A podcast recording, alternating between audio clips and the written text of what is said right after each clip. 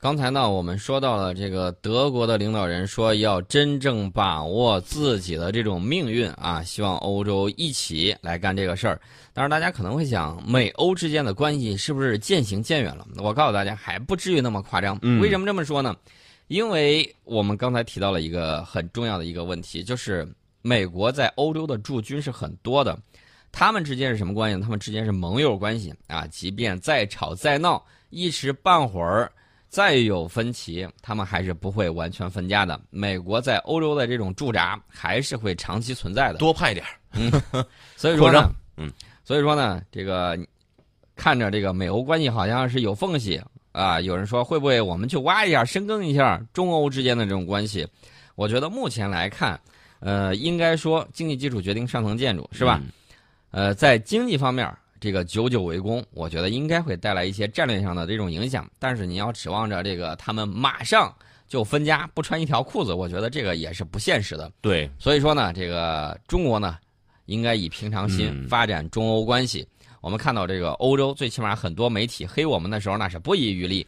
所以呢，无论中国还是欧洲，都不太可能成为对方面对美国时候的一张牌。至少在现阶段，我们扩大这种合作。有广泛的这种正当性，呃，但是它是相对独立的这么一个系统，所以呢，我们就看到，呃，中德两国领导人在这个会晤的时候，呃，双方呢积极评价了中德建交四十五年来双边关系长足发展，愿意继续在这个相互尊重、互利共赢基础上，嗯，保持高层交往的这种势头。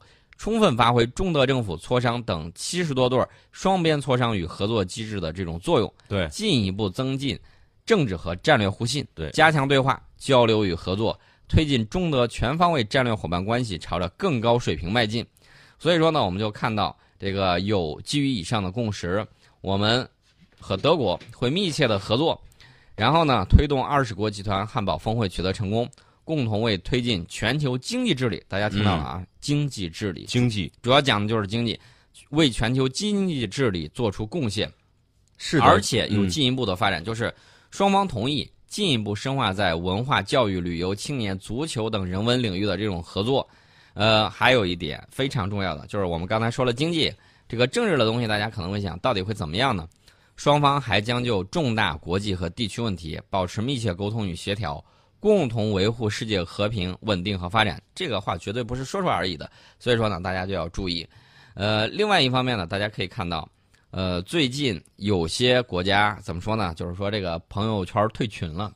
呃，有一些国家在不断的在朋友圈里头扩大人员。呃，给大家说一个很好的一个事情：上合组织峰会六月八号举行，届时印度还有巴基斯坦。将成为上合组织的正式成员。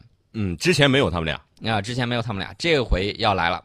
那么昨天的时候呢，印度总理莫迪访问俄罗斯，跟俄罗斯总统普京的这个会谈之中，莫迪表示十分感谢普京的这种积极支持，让印度能够加入上合组织。那么印度最近一段呢，还有相应的这种呃一系列的这种动作，大家要注意。印度拒绝了澳大利亚关于派遣舰艇参加在印度洋进行的多国联合军演的要求。那么，按照美国媒体的这种一贯说法，是印度海军官员和外交官表示，原因是印度考虑了中国表示反对扩大演习的这种主张。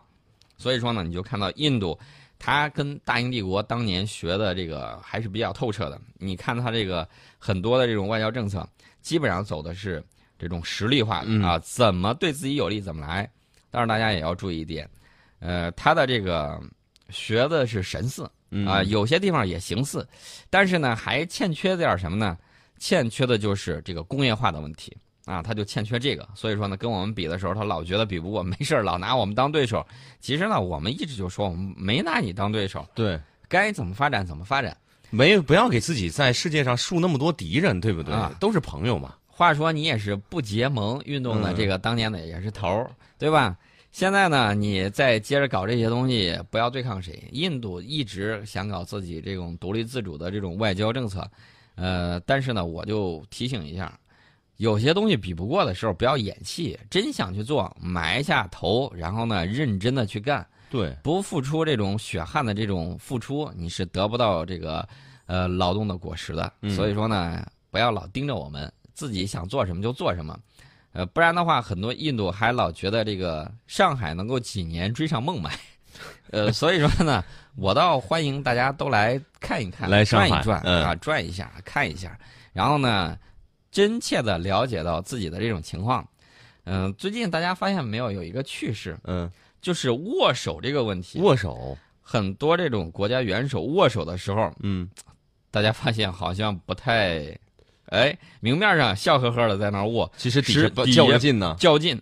我记得当年的这个英国王子跟那个莫迪。握手的时候，嗯、握完之后，我的天呐，这照片都能看见啊！嗯，手都肿了，手指头印儿就握的发白。嗯、然后呢，这个莫迪呢，见谁都是使劲儿去握。前两天还有这种视频，嗯、谁呢？这个 特朗普总统也喜欢使劲握人手。呃，我觉得他可能是想取得一种心理优势。嗯，我手劲儿比你大，一下握了之后，让你这个，呃，你正在拍照啊，你还不能呲牙咧嘴的，嗯、对不对？不能乱笑。然后呢，把你握的让你受内伤。嗯，这个时候呢，先形成一种心理优势，我比你劲儿大。嗯、呃，后来呢，还是拼蛮力的时代嘛，就不知道谁把这个消息提前透露给谁呢？马克龙。嗯，然后马克龙自己心里头有准备啊，棒小伙子、嗯、啊，年轻，上去之后也使出来吃奶的劲儿去握这个莫迪的手。呃，不是莫迪，嗯，握这个。呃，美国总统的手，啊、我去握这个特朗普。第一回合，嗯、基本上是不分胜呃不分胜负。嗯，你看那个表情，其实可以配话啊。特朗普你说哟，劲儿不小、啊，呃，劲儿不小啊，小伙儿你看看，毕竟年轻啊。啊然后马克龙也想，哟，势均力敌啊，这个挺有劲儿的。年纪这么大了，劲儿不小啊。第二轮的时候，被特朗普捏了个冷不防。嗯，哎呦，这这个冷不防的时候，你就来不及啊。对，来不及反应不上劲儿了。甚至伸出了左手，他右手握手，嗯、伸出了左手搭到这个特朗普的这个胳膊上，想用力摆脱，嗯，就是被中招了。我现在最期待看谁握手，嗯，莫迪跟这个特朗普他俩握手，哟，这俩手劲儿都大呀，是吗？握出来之后不知道会出现什么效果，两个老人在那掐架呢，说不定啊，呃，当场会出现磕磕啪啪的这种声音。啊噼里啪啦，这这个对，嗯，哎呦，这个很有意思。内里的好时候，我现在特别期望的就是看见他俩在这握手。以后这个机位架的时候，应该给这个手中间放一个话筒。欢迎各位继续回到节目中最后一点时间，先把问题给大家说了吧。有很多朋友微信朋友说，刚才听到宋老师讲握手的段子，笑死了 啊。这个问题呢，就是宋老师特别期待哪两个国家的元首进行握手？你答对国家，或者是答对这个人名。都算你正确。嗯、告诉大家一个好消息啊，这个二零一五年抗战胜利七十周年的这个阅兵式啊，嗯、大家是不是还没有看过瘾？我告诉大家，今年还会有一个，今年还会有，今年还有，嗯，今年是中国人民解放军建军九十周年，呃，在这个年份会不会有阅兵活动或者是其他安排呢？